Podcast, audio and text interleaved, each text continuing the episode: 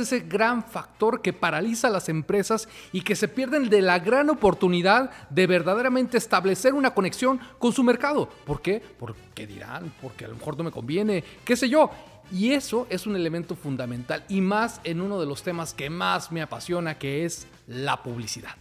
La publicidad hoy le ha dolido y la han atacado directamente al corazón con un factor que se llama miedo. Miedo y publicidad es agua y aceite en la ecuación del marketing. Dos elementos que están ahí y que no pueden trabajar. Y de eso vamos a hablar de hoy. Y para sacar todo el miedo a las marcas, tenemos a la pluma punzante del marketing, el mismísimo, el tigre, Toño Ramírez. Edgardo López Huerta, qué gusto. Qué buen tema escogiste el día de hoy, ¿eh? ¿Eh? Hablar del miedo, del tema de marketing. Fíjate que hace mucho tiempo que no. Yo creo que ya pasó esa época de sentir miedo. Eh, yo creo que cuando tenías que presentar resultados tangibles de muchos elementos, de muchas acciones, creo que eso ya pasó, pero sí sentimos todavía mucha gente, muchos clientes, muchas empresas con miedo. Creo que va a ser un tema medular hablar de, este, de esta situación y sobre todo quitárselos, ¿no? No queremos provocar miedo, sino quitarles el miedo. Al contrario, ¿cómo, cómo se puede atrever? ¿Cómo se puede atrever? O sea, la publicidad es maravillosa porque tiene este fin de impactar, comunicar, persuadir, pero estos elementos clave en la ecuación de la publicidad parece que se están perdiendo. No, no impactes, no, no, no, hables tan fuerte, no uses esa palabra, no, no uses esa imagen todo es con alto cuidado y se le está perdiendo al sentido principal de esto que es comunicación. Y mientras más gente subas a un barco, más interesante es. Y aquí por cuidarse con unas pequeñas comunidades o pequeñas acciones, estás descuidando el negocio. Exactamente, Toño, pero para hablar del tema de publicidad, me encanta y obviamente es un, un tema que me apasiona. Pero quisimos traer un invitado para ponerle un poquito más de sabor, unas notas ahí de, color, digamos, extranjero que le puedan añadir este valor. Y trajimos nada más ni nada menos que a un experto a un apasionado del oficio de la publicidad. Yo lo considero un verdadero publicista en la extensión de la palabra, que viene de esa escuela de Ogilvy, de Sachi and Sachi, y que tenemos el honor y el privilegio que es nuestro director creativo. Entonces, lo invitamos a hablar de publicidad al mismísimo Jesús, el Chamo González. muchísimas gracias, Edgardo. Muchísimas gracias, Toño. Este, saludos terrícolas. Vengo en paz. Pues sí, es un temazo, ¿no? El que nos tiene aquí hoy. Es un temazo, el atrevimiento. ¿Por qué? Porque de alguna forma la publicidad es la levadura de todo aquello que pasa desapercibido. Es eso que hace que voltees, que te llame la atención y que verdaderamente genere una conexión. Pero en ese valor del atrevimiento, pues justamente está perdiendo, ¿no? Y parece que estamos solamente informando y de verdad me da coraje salir a las calles y ver los espectaculares donde podríamos tener ideas, poner folletos gigantescos, ¿no? Panfletos gigantescos llenos de información que nadie entiende. Se ha perdido ese valor de la creatividad, del ingenio y esa chispa. Sí, y creo que muy valioso que esté Jesus acá. Te agradecemos, Mr. Jesus, el que estés acá con nosotros. Y sobre todo, lo importante es que tú eres como el escudo, el protector de esas ideas creativas y del convencimiento a los clientes de que se animen, que justamente darles certeza de perderles el miedo y de animarse a hacer esas cosas, ¿no? Yo creo que tienes un antecedente bien importante, pero ¿cuántas no has vivido de este tipo de, de gente temerosa alrededor de la creatividad? No, pues imagínate, o sea, desde el comienzo de la carrera misma, ¿no? O sea, es, es algo que, que, de hecho nunca, nunca falta en el ambiente de la publicidad, porque por supuesto es, un, es una forma importante de comunicarse con, con tu consumidor, ¿no? Digo, como uno, una herramienta de marketing es prácticamente pues la verbalización de todo lo que quieres decirle. Y de miedo estamos hechos en realidad, pues, ¿no? Pero pues también hay que malentonarse para poder hacer y decir las cosas como son. De hecho, pues la publicidad es lo que es, ¿no? Es, es un ejercicio emocionante hasta que tienes miedo, hasta que te echas para atrás, hasta que no te atreves a dar ese pasito más allá y entonces empiezas a hacer casi que un noticiero de, ¿no? Qué cosa Y al final todos somos consumidores, todos somos usuarios, al final todos consumimos productos, vemos estímulos y cuando te pones en el rol del consumidor hasta disfrutas la publicidad. Puedes opinar positivamente o negativamente alrededor de la misma, pero en general la disfrutas, la comentas, la platicas, pero cuando te pones en el papel de cliente del que toma la decisión, eres altamente precavido, conservador y dices, no, por ahí no, no, no vaya a pasar algo, ¿no? Ya sabes que a mí me gustan las analogías, Toño. Te voy a platicar el invento que revolucionó la faz de la Tierra. Ah, caray. La minifalda. La minifalda. Por sí, porque la minifalda llegó y entonces todos los hombres del mundo estaban felices. hasta que su esposa se la quiso poner.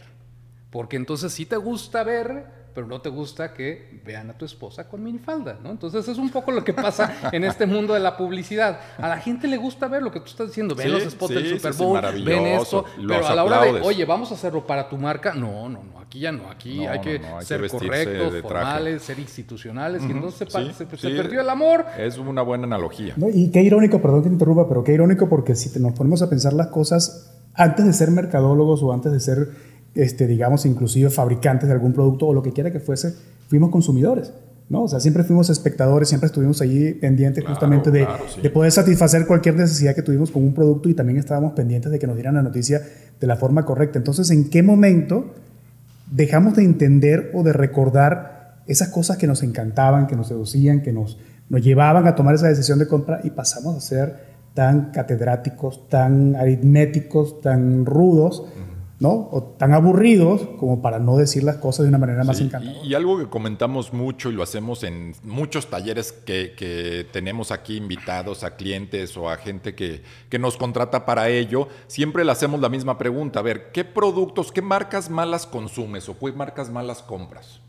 Híjole. Entonces, al final es la, nunca hemos encontrado una respuesta tangible, decir, ah, si yo compro esta pasta dental porque es malísima, yo compro este shampoo porque es malísimo. Me encanta el mal aliento que le deja Exactamente, entonces le decíamos, ¿y de dónde surgió esa preferencia? No, pues viste un estímulo atractivo que te envolvió, te llevó a comprar un producto y validaste que esa propuesta del producto era buena. Entonces ahí es donde entienden justamente ese proceso de hacer bien las cosas al final tienes un buen producto, pues vístelo de la forma correcta, comunícalo de la forma correcta y a eso le llamamos publicidad. ¿no? Es así.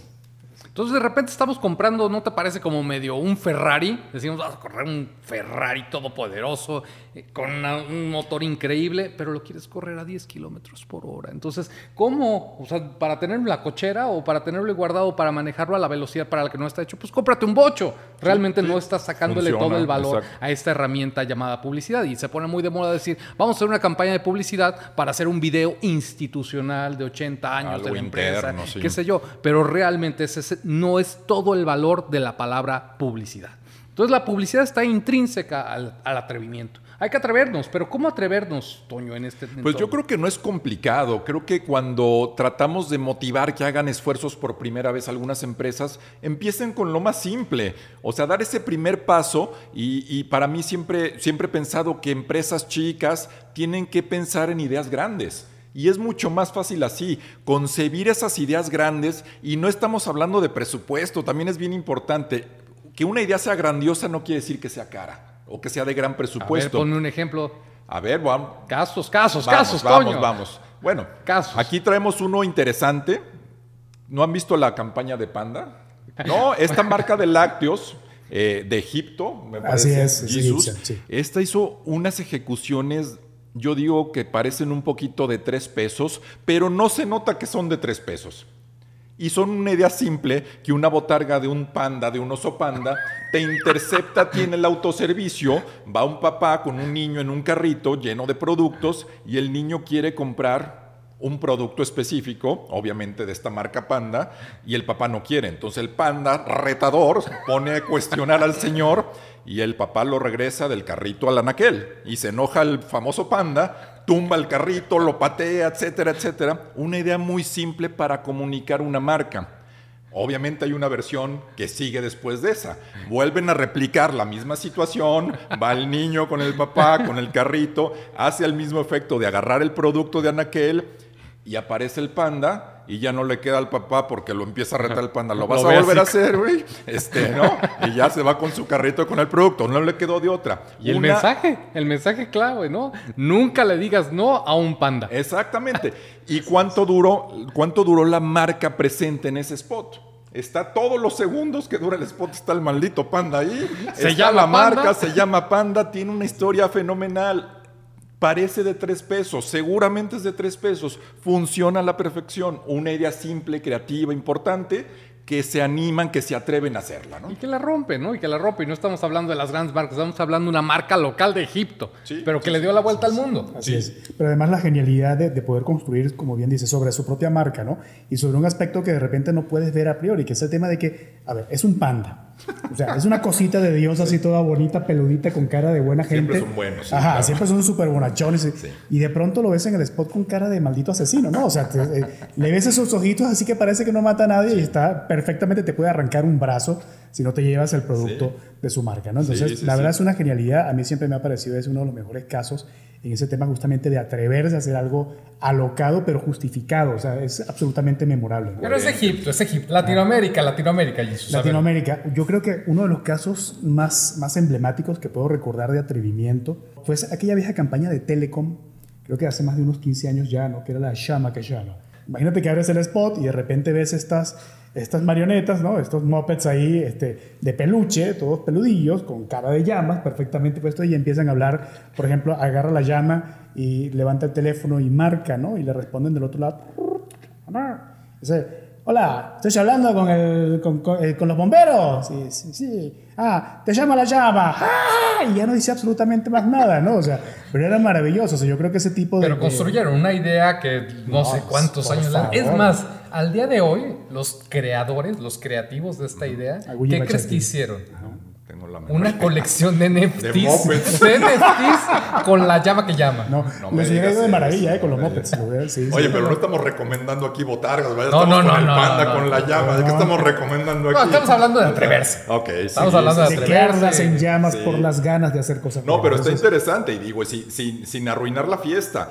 Lo importante es para una marca tener esa estrategia que delimite esos, esos ahora sí que esos, esos elementos que tiene una marca para decir, cabe el hacer un anuncio como el del panda o el de la llama, etcétera, para tener una guía más ordenada, más estratégica y decir, sí, me soluciono un problema porque lo identifiqué y así lo definí en mi marca que estratégicamente está funcionando. Porque luego hay unas jaladas que están totalmente fuera de estrategia y pueden ser chispazos, puede ser creatividad, pero no construye para una marca. Déjame seguir con el ejemplo del Ferrari que te decía, o sea, está padrísimo, ya lo compraste, lo quieres correr a la velocidad que es y no sabes manejar es el mismo caso. es usar la publicidad sin saberlo utilizar como vehículo justamente de comunicación. Entonces tiene mucho que ver con eso, ¿no? Eh, se pone muy de moda, hagamos algo alocado por hacer algo alocado sin que esté en estrategia, ¿no? Tú lo viviste, ¿acuerdas? en tus años de Definitivamente. Y, y en la mafia corporativa cómo la, también se toman decisiones ejecutivas de nosotros manejamos una bebida deportiva con un ADN deportivo maravilloso como Gatorade, pero cómo alguien ocurrente en Estados Unidos que tenía un poder importante en la compañía dice, no, ustedes no saben nada, al grupo de Estados Unidos no saben nada del deporte, hay que ser irreverentes, hay que romperla, hay que hacer algo totalmente distinto, corre a la agencia en su momento y dice, voy a trabajar con otra agencia para nivel global, para, para Estados Unidos principalmente. Y, le, y presentan una idea en el Super Bowl 2008. O sea, Gatorade iba a participar en el Super Bowl y con qué idea. Lo que nunca no pautaba en Super Bowl, estaba en el campo de juego y dicen una idea que la voy a describir, no es muy compleja de describir. 30 segundos, sale un perro grande, negro, tomando agua en su plato metálico, 30, 27 segundos está el perro ahí este, tomando agua, se cae el agua del plato, etcétera, sigue tomando agua eh, el perro y ponen una frase, el mejor amigo del hombre, y cierran con tres botellas de Gatorade. Fin de la historia. Muere Gatorade. O sea, el peor comercial de Gatorade que yo he visto en mi vida, y créeme que viví algunos malos, este, el peor que he visto, y en qué foro. Afortunadamente fue en Super Bowl una sola vez, pero la crítica se echó encima, no construía nada, pero es una idea totalmente fuera de estrategia, totalmente fuera del deporte, porque hubo una ocurrencia de alguien que decía, hay que retar, no todo tiene que ser deporte, vamos a hacer algo totalmente disruptivo fuera de la caja. O sea, déjame entender, sí se vale ser atrevido, Pero el seguro de vida, digamos, el seguro que puedes tener es la estrategia. Totalmente. El atrevimiento, mientras juegue dentro de la estrategia de la marca, se vale. Ese es el que define tus, tus fronteras que tienes, tu situacional, con quién compites, cómo eres como marca, cómo te valora el consumidor. Cuando te sales de esos límites y, en esos límites puedes hacer cosas creativas maravillosas. Tienes un, ahora sí que un océano completo para jugar en la creatividad. ¿Para qué te vas a la montaña si el océano es tan grande para generar creatividad fabulosa?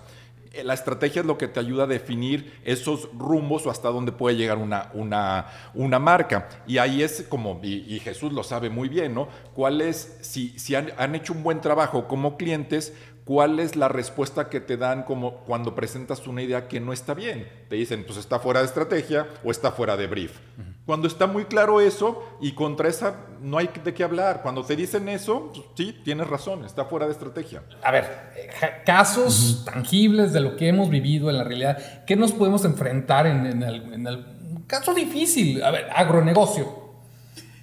Para mí, debo confesar... ¿El agronegocio puede hacer publicidad? Es una ¿Puede atreverse? Es una gran tesis, es, es, es algo que hay que, que, que demostrar. Yo creo que sí, y hemos aprendido en este tiempo sobre todo este, trabajando acá en Mishtec, eh, para mí ha sido un descubrimiento completo. Yo nunca había tenido contacto con esa industria y ha sido, además de, de, un descubrimiento, ha sido pues fascinante la experiencia. Sí, se puede hacer publicidad y de hecho creo que es necesario hacer publicidad. Si nos ponemos a ver, este, tenemos un caso muy puntual. A ver, pero no estamos hablando de un refresco ni de un pan. No, no, para nada. Estamos hablando de tecnología para el campo. Exacto, y sin desmerecer ninguna categoría, ¿no? O sea, imagínate ese reto que te pones sobre la mesa y decir, oye, a ver, tenemos una tecnología muy desarrollada, muy especial para el tema de las semillas, ¿no? Y cómo eso lo vamos a transmitir. O sea, es ciencia nuclear. Hagan un comercial, hagan una idea para que esa ciencia nuclear le caiga al 20 a la persona y podamos tener una aceptación de la tecnología. Es decir, la gente compraba el producto sin tecnología y no estaba dispuesta a pagar un extra porque viniera con esa tecnología. Y, yo, creo que la solicitud no era hazme un comercial. ¿Cómo comunico eso? Hago más eventos, hago 500 eventos, reúno a los productores, les regalo gorras con Exactamente, esa era realmente la solicitud porque así piensa el agro, no es una industria donde haya comerciales. Y ese fue el primer reto, ¿no? Proponer un comercial. Sí, así es. el caso es Lumivia, ya para que vayamos entrando un poquito más en el tema como tal. Este, ¿Qué es Lumivia? Lumivia es una tecnología de tratamiento de semillas, justamente, ¿no? Que está bien complicado, o sea, ni siquiera sabía que esa existía. Pero lo importante, y agrego una variable, la empresa no tenía considerado presupuesto para ello. Entonces era una limitante, ¿sabes qué? bajo presupuesto además de todo. Exactamente, porque yo no tenía en mi plan hacer un comercial. Tú me estás diciendo, ah, te voy a proponer un comercial porque va a ser la forma de envolver a los productores. Entonces, no, no, no, pero ¿cómo? Yo no tengo, yo sé que un, un comercial vale millones. No, bueno, déjanos presentar primero la idea y después vemos presupuesto, o sea, primero la gran idea, o sea, las ideas tienen un valor, no un precio, entonces por ahí vamos, ¿no? Y lo dije mal, ¿eh? Porque, o sea, no es un comercial.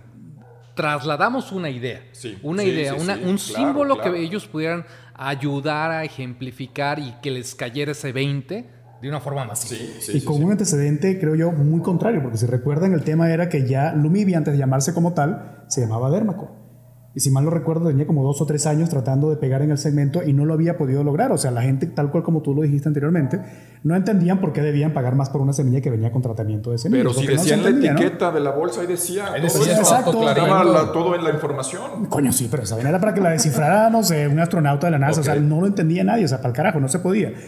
¿Qué hace que, que, de alguna u otra forma logramos hacer junto con el cliente? Primero que nada, entender esa situación y darnos cuenta de que en ningún momento se emocionaba al productor de ninguna manera. Puntualmente lo que hicimos fue entender que, pues como recubrimiento, podíamos crear una analogía que fuese fácilmente entendible por cualquier tipo de persona, cualquier tipo de segmento, y era hablar de ese recubrimiento pues como una armadura, que al finalmente eso es lo que es. Había, había otro, otro ingrediente que estaba muy interesante y es el tema de que al comparar la tecnología Lumivia contra una semilla que no tenía ningún tipo de protección o que tenía una protección muy básica, completamente diferente, inclusive hasta protección artesanal, ¿no? Pues el tema es que al final del día estaba armando sus semillas de la peor manera posible. O sea, era como si las enviaran de Improvisado. improvisado totalmente improvisado, exactamente. Y la, analogía a mí me encanta porque de alguna forma decimos, mira, es como si estuviera alguien desnudo, está expuesto. Exactamente. Imagínate salir a la calle con el sol, con los bichos, a todo, y estás expuesto. Me, hiciste recordar algo, perdón que te interrumpa, pero nuestra primera idea justamente fue así. Sí, es verdad. Eran semillas desnudas, pero el cliente se asustó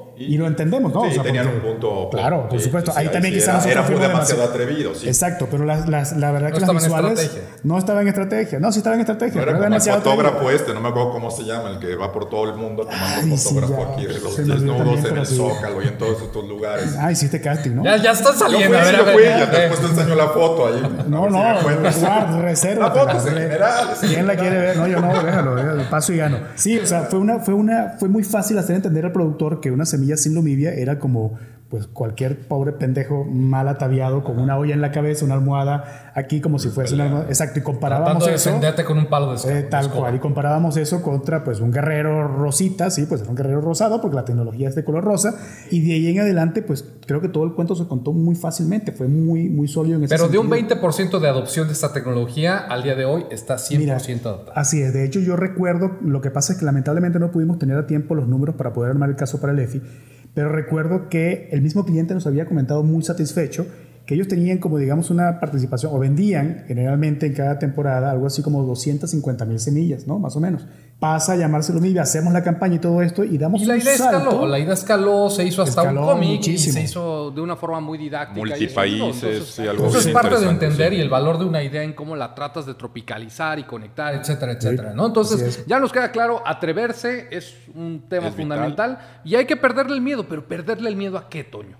Pues sobre todo a lo que hace la competencia, ¿no? Y creo que muchas veces las empresas son herméticas en este sentido de, ah, porque la competencia es muy grande, porque la competencia es muy amplia, porque son los líderes, no se les puede pegar. Creo que ya lo hemos hablado en otros territorios, que tienes esa gran oportunidad. Cuando tienes un pez gordo ahí enfrente, tienes muchos recónditos donde pegarle, ¿no? Si tienes una agilidad y una forma de trabajo distinta, ¿no? Y ahí hay una gran oportunidad justamente para hacer cosas trascendentes. Parecía que no podías tocar como ese territorio, ¿no? A mí me, viene a la cabeza este caso de Apple, que se llama el, el comercial 1984 que vemos algo totalmente disruptivo en ese momento, ¿no? Donde vemos una sala donde hay una gran pantalla y, y, hay una tipología, digamos, de la computadora tradicional hablando y dando un discurso, bla, bla, bla, bla, bla y entra una chica con un mazo y se lo avienta a esa mm. pantalla y dice, a partir de 1984 cambia todo esto, ¿no? Te presentamos a Apple. Y a partir de eso empezó, pues, esa contienda, digamos, en convertir y tipificar a Apple como una persona que hablaba con un PC que era otra persona. Y eso dio origen a una campaña de publicidad maravillosa para Apple.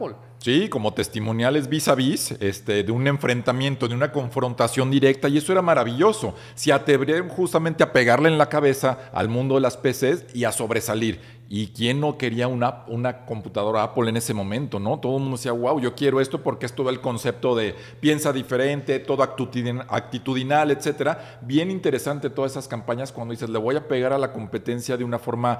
Y no, no comparó procesadores ni la velocidad, o sea, lo técnico, los manuales no los puso enfrente que esa es la gran recomendación. Piénsalo de una forma creativa, piénsalo de una forma distinta para golpear al, al competidor. Pero siempre di la verdad.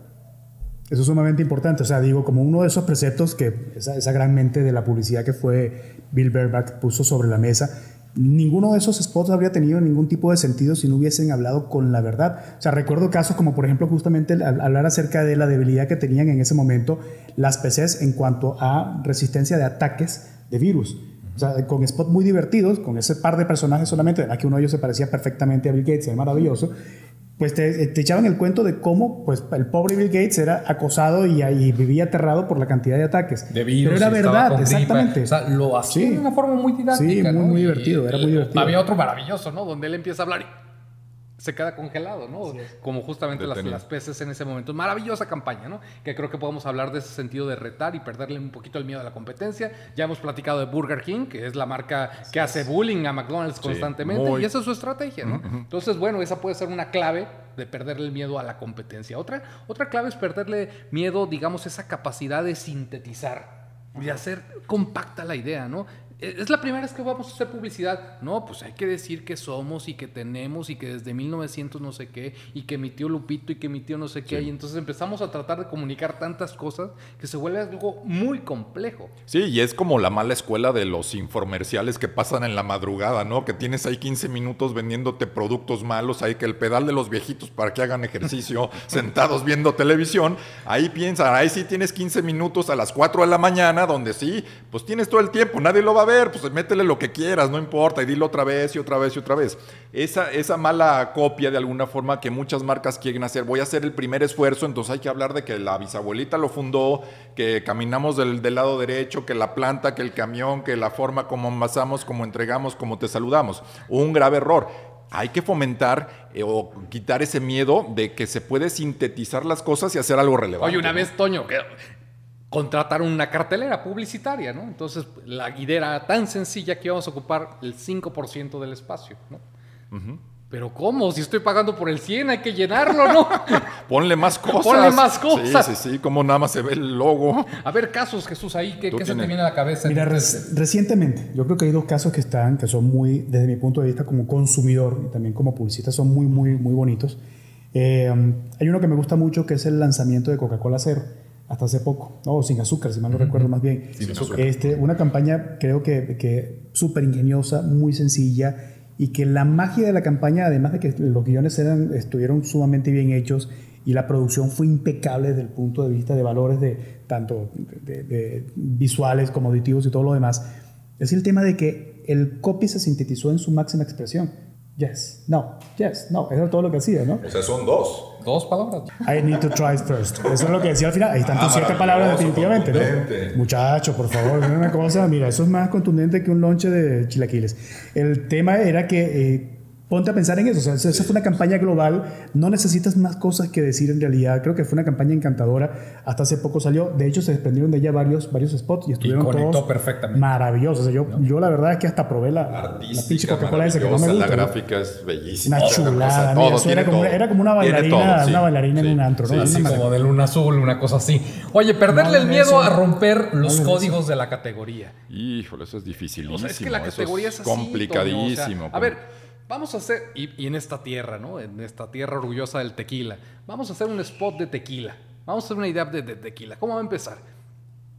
Es un amanecer en los campos verdes de tequila, donde los agaves se ven, el sol naciente y vemos al gimador que sale y hace la gima, y entonces tenemos una hermosa presentación de la botella con un caballito, ¿no? Y la marca cierra. Y una comida feliz, y una varios tipos tomando. Y sobre esa narrativa se construyen el 99% de los spots que tienen que ver con tequila. ¿Por qué? Porque son los códigos de la, categoría. Tiene que ser mexicano, tiene que ser este culto, digamos, a esa ancestralidad. Y está siendo totalmente igual a todo pero a ver, ¿qué ejemplo? ¿Qué ejemplo que pueda romper ese estereotipo justamente de lo que está sucediendo igual? Bueno, Don Julio viene a romper un poco eso y, gana un gran éxito. Era lo de Jaspic. Exactamente, o sea, donde vemos un primer plano donde él viene a cámara y empieza a decir, o sea, no se vale que en esta, o sea, pensemos que el tequila debe valer por la botella con la que está hecho, que sí, no sé qué, que, está, que está hecho en los campos, debe valer por lo que lleva dentro, ¿no? y entonces eso rompe, es una marca que pone un manifiesto y un statement de decir, así pensamos y, rompemos un poquito el tema. Pero recientemente, no es tequila, pero muy cercano con el tema de mezcal, ya lo platicamos, el tema de Ojo de Tigre, este, esta marca independiente del actor Luis Gerardo Méndez, si no me equivoco. Sí, sí, sí. Este, que también tiene un spot totalmente contado al revés, ¿no? Y que tiene todos los elementos de poder conectar realmente y establecer una historia diferente. Y ataca al creativo, ¿no? Ataca al creativo publicitario, ¿no? Ahí como que se lleva al creativo y le está vendiendo la idea y pues dicen, no, a ver, ¿cómo? ¿Cómo que me está sugiriendo eso, no? Ah, ¿para qué está retando eso, ¿no? Una idea irreverente, distinta, atrevida. ¿Y por qué? ¿Por qué? Porque es una marca o una empresa independiente. Ahí sí te atreves, pero volvemos al, ejemplo número uno. Si vas a dar ese primer paso, pues puedes hacerlo muy bien, puedes hacer muy relevante y esa marca ha dado vueltas no solamente en, resultados, sino también en comunicación por ser relevante, independientemente que sea un actor o no. La idea es muy buena. Impactar, persuadir, comunicar, o sea, eh, son los elementos básicos que se nos están olvidando poner en juego. Y en el tema de México, cuando hablamos de tequila y hablamos de México, parece que tenemos esos clichés, decimos acá en la industria, que son estos elementos tan apalancados que no puedes romper. Si es mexicano, tiene que haber un zarape, si es mexicano, tiene que haber un sombrero, si es mexicano, tiene que haber esto. O sea, son esos códigos tan establecidos que al mismo tiempo hace que sea aburrido totalmente el tema. Sí, y ahí sí me, voy, a, me voy a Ahora va a hablar el venezolano. Sí, justamente, como venezolano. O sea, creo que hay algo muy interesante que a mí me, me parece como fenómeno y es el hecho de que primero, como extranjero, eh, obviamente que lo, primero que me llama la atención es la riqueza cultural de México. Creo que es algo que todo el mundo lo dice, sí, es verdad. Pero es cierto, pues está allí y no puedes evadirla, ¿no? Me resulta irónico que se hable de la mexicanidad, de una mexicanidad tan, tan variopinta, tan nutrida, tan poderosa, de formas tan iguales. ¿No? O sea, hasta hace poco hemos visto cualquier cantidad de spots y de campañas que se montan sobre el tema justamente de, este, así hablamos los mexicanos. a mí en lo personal, yo como consumidor, o sea, por ejemplo, hay un, algo que me parece que, que más bien le, tira, pero de muy mala manera esa mexicanidad, eh, esa campaña de ese refresco nuevo que se llama mexicana, ¿no? O sea, agarraron todos esos, todos esos clichés, los metieron en una botellita, los batieron y se lo ofrecieron al público. Yo creo que la gente se merece mucho más que eso. ¿No? O sea, de eso no, no trata la mexicanidad. Y un ejemplo que me parece sumamente inteligente y atrevido en ese sentido y sin miedo, este, fue el de esa campaña maravillosa de Aeroméxico de hace un par de años atrás, donde se fueron a Houston justamente a ofrecer paquetes turísticos con porcentaje de descuento en función del grado de mexicanidad que encontrasen en tu ADN. ¿No? Texas, eso, eso exacto. Porque cuestionabas justamente a los mexicanos. Exacto, y esa Texas, exacto. a mi país, etcétera, etcétera. Ajá, y, yendo nada más y nada menos cambió yo del asunto. O sea, porque yo creo que si hay alguien que odia hacia el, sur hacia abajo, creo que son los tejanos, ¿no? O sea, que son bien, bien agarrados en ese sentido. Entonces creo que son... ¿Pero qué consistía? ¿Se tenía que hacer una prueba de ADN y tratar de, ver en tu composición genética cuánto de mexicano tenías? Entre más tuvieras, mayor era el descuento para que fueras a visitar a del porcentaje que eras mexicano, te daban ese descuento. Maravilloso. no, increíble, unidad poderosa, y no te estaban diciendo, así viajan los mexicanos, así la madre. no. O sea, y ven a visitar México con mi sombrero y mis playas. No, te estaban contando una historia totalmente diferente y conectando de una forma diferente. Sí, ¿Punto? Muy bueno. ¿Qué más debemos de perder el miedo? Pues algo eh, al compromiso con la verdad, ya lo decías, hay que decir las cosas con claridad, realmente prometer cosas que se puedan cumplir y ahí sí es bien importante no sobreprometer en comunicación, en publicidad. Hay muchos ejemplos ahí, creo que el que se ha apalancado mucho de eso, ya lo hemos platicado, la, la campaña de Dope, de Belleza Real que ha sido la impulsora, creo que la marca más protagonista en eso de reconocer la realidad de la belleza femenina y tiene años hablando de eso. No te dice que usando sus productos van a ser bellas, o van a cambiar las arrugas, te van a ayudar y tienen un rol, pero no es que te van a cambiar y reconoce a las que tienen algo de sobrepeso, etcétera, etcétera. Belleza Real es una campaña que habla con la verdad. Que, hoy suena no tan escandaloso por el momento que estamos viviendo, pero ponte en perspectiva 15, 16 años que se lanzó esa campaña, pues era realmente escandaloso, era un momento donde todo tenía que ser perfecto, la modelito, y si no estaba súper guapa, entonces no. Y entonces ah, hoy es otro entorno, pero realmente rompió esos paradigmas. Pero tú, Jesus, compartiste con nosotros un caso bien interesante, ¿no? Que se hizo en Honduras. Una cosa gubernamental o antigubernamental, ya no lo sé, pero vale la pena platicarlo porque también habla de ese territorio de verdad. Sí, creo que, que a mí en lo personal me impactó mucho, lo vimos concursando en la última edición de Cannes justamente. Y ganando además. Y ganando, exactamente. Es el caso de la píldora del día siguiente, o sea, ellos lo titularon The Morning After, uh, Morning After Iceland y me parece que estaba súper interesantísimo y es un gran acto de valentía porque al final del día creo que fue una ONG que, digamos, con el apoyo de Ogilvy y de otra, de otra institución, logran de alguna forma plantearle al gobierno la necesidad de cambiar la ley que impedía el uso de la píldora del día siguiente. ¿Cuál fue la maravillosa solución? Dicen, bueno, esto no es legal dentro del territorio hondureño, vamos a sacar vamos a crear una pequeña isla fuera del territorio hondureño donde las mujeres que la necesiten puedan ir a tomar su pastilla del día siguiente. ¿Qué hicieron? Bueno, pues agarraron esas pequeñas tarimas, ajá, ¿no? Son, son como esas pequeñas plataformas que encuentras en muchas playas turísticas del Caribe.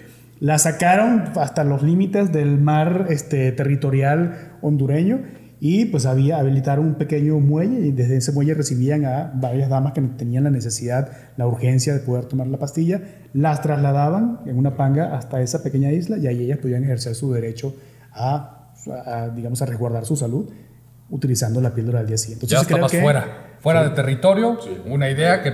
Y súper valiente porque logró, logró el cambio, o sea, en efecto logra hacer que el gobierno recapitule, que el gobierno vuelva a meditar este, y que reconsidere entonces la necesidad de convalidar la autorización del uso de la píldora. a mí me parece eso una genialidad, creo que es un caso además hermosísimo en el sentido de que aporta una verdadera solución, a diferencia de esa cantidad de marcas que por ejemplo en el mes de la lucha contra el cáncer todas se pintan de rosita. Nada más con eso ya quieren hacer un cambio. Pero no hay un compromiso. No, no, pues ni una pintura de una rosa. Van a no, y lo hacen para que compres más productos. Así es. O sea, con la clara intención comercial, no de ayudar a nada. Hipócritas. Sí, la verdad.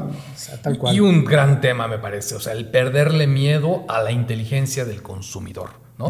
Caemos en este facilismo, yo diría, donde decimos, no, es que Ponce es que no lo va a entender es que tiene que ser directo, si no lo vas a perder. Qué terrible. y entonces esa magia de descubrir, esa magia de conectar con la belleza, con la creatividad, con la inteligencia, se está perdiendo porque solamente quieres informar. Sí, yo, yo creo que muchos marqueteros nos van a odiar en este sentido porque creo que de hecho se ha vuelto tendencia invitar a pensar cada vez de forma más sencilla desde mi humilde punto de vista, creo que eso es un mal entendimiento de un consejo justamente de Bill Bernard, que ya habíamos hablado anteriormente, porque él decía así, o sea, manténlo simple, ¿no? O sea, nadie tiene tiempo para estar tratando de entender la publicidad, pero creo que eso también hay que aprender a leerlo entre líneas, porque el hecho de que sea simple no significa que tenga que ser aburrido, no, no significa que tenga que ser pues una cartilla de razones para creer, cabrón, no a ver, déjame disfrutar. Sí, el consumidor lo tienes que estimular, no lo tienes que educar. Creo que ese es un grave error. Simplemente es estimular y él va a hacer el trabajo complementario de descubrir, de leer, de buscar otros elementos de información porque lo conectaste con un estímulo. Y esa es la magia que tiene esto. A mí me parece cuando hablamos de perderle el miedo a esta inteligencia del consumidor y poder conectar con elementos como la belleza, como, otro tipo de expresiones, me viene a la cabeza este caso de Sony cuando presentan su plataforma Sony Bravia, que pudieron haber salido y, oye, esta es nuestra tecnología de última generación para el color y no sé qué, bla, bla, bla, bla, bla, bla, bla lo hacen con una pieza que imagínense las calles de San Francisco con esas caídas y sueltan una cantidad absurda de pelotitas de colores que rebotan y se vuelve una obra de arte. Y, y el mensaje es muy claro colores que saltan. sí, sí, sí. Punto. Una idea súper simple. Pudimos haber caído, es que eso el consumidor no lo va a entender, etcétera. No, no, va a entender que vendemos pantallas, etcétera, etcétera. Pero no, vendemos pelotitas. O sea, sí, exactamente. Sí, ¿dónde va a entender eso y va a estar buscando que ahora es nuestro, nuestro nuevo lanzamiento, ¿no? Sí, como digo, o sea, lo opuesto es no trates al consumidor como un tonto, ¿no? El consumidor es inteligente, sabe lo que quiere y también le gusta entretenerse, le gusta recibir esos estímulos favorables. Algunos pueden ser un poquito más serios, más, más formales, pero también tiene que aprender. Todo tiene ese, ese sentido creativo que es la magia que le ponen a estos elementos para hacer grandes ideas. Productos iguales con las mismas características, con los mismos beneficios, no son iguales gracias a su publicidad. ¿No? Entonces, conclusión del día, porque hoy ya nos extendimos bastante. Sí, sí, sí. ¿Cuál podría ser esa conclusión? O sea, si hay que arriesgarnos o no. Y tú que eres tan crítico, Toño, y tú que eres tan ácido, o sea. No, yo diría, hay que arriesgarse hay que hacerlo pensando. O sea, obviamente muchas empresas no tienen ese recurso, ese soporte, esos departamentos de marketing. Apóyense en expertos. Al final eso, para eso también hay un grupo de expertos que los pueden ayudar y que van a defender su territorio estratégico, les van a proponer cosas con sentido y van a cuidar los valores de la marca. Para eso, para eso justamente se, se, desarrollan estos equipos y para eso son un poquito estas canas y esta experiencia, porque queremos que caigan en buenas manos, ¿no? Pero bueno, de eso se trata este mundo, de eso se trata la creatividad, las ideas y cómo conectar emocionalmente y ponerle magia, magia a este sentido, ¿no? Y, terminamos. Terminamos. Dejaste muchos capítulos ahí que no quieres platicar, Jesus. No, no, no, nunca lo haré. La idea de la popotera me parece una excelente idea. Una campaña única. Tendrías que compartir, Jesús, no te atreviste a hacerlo, pero bueno, mis queridos players, nos vemos hasta la próxima.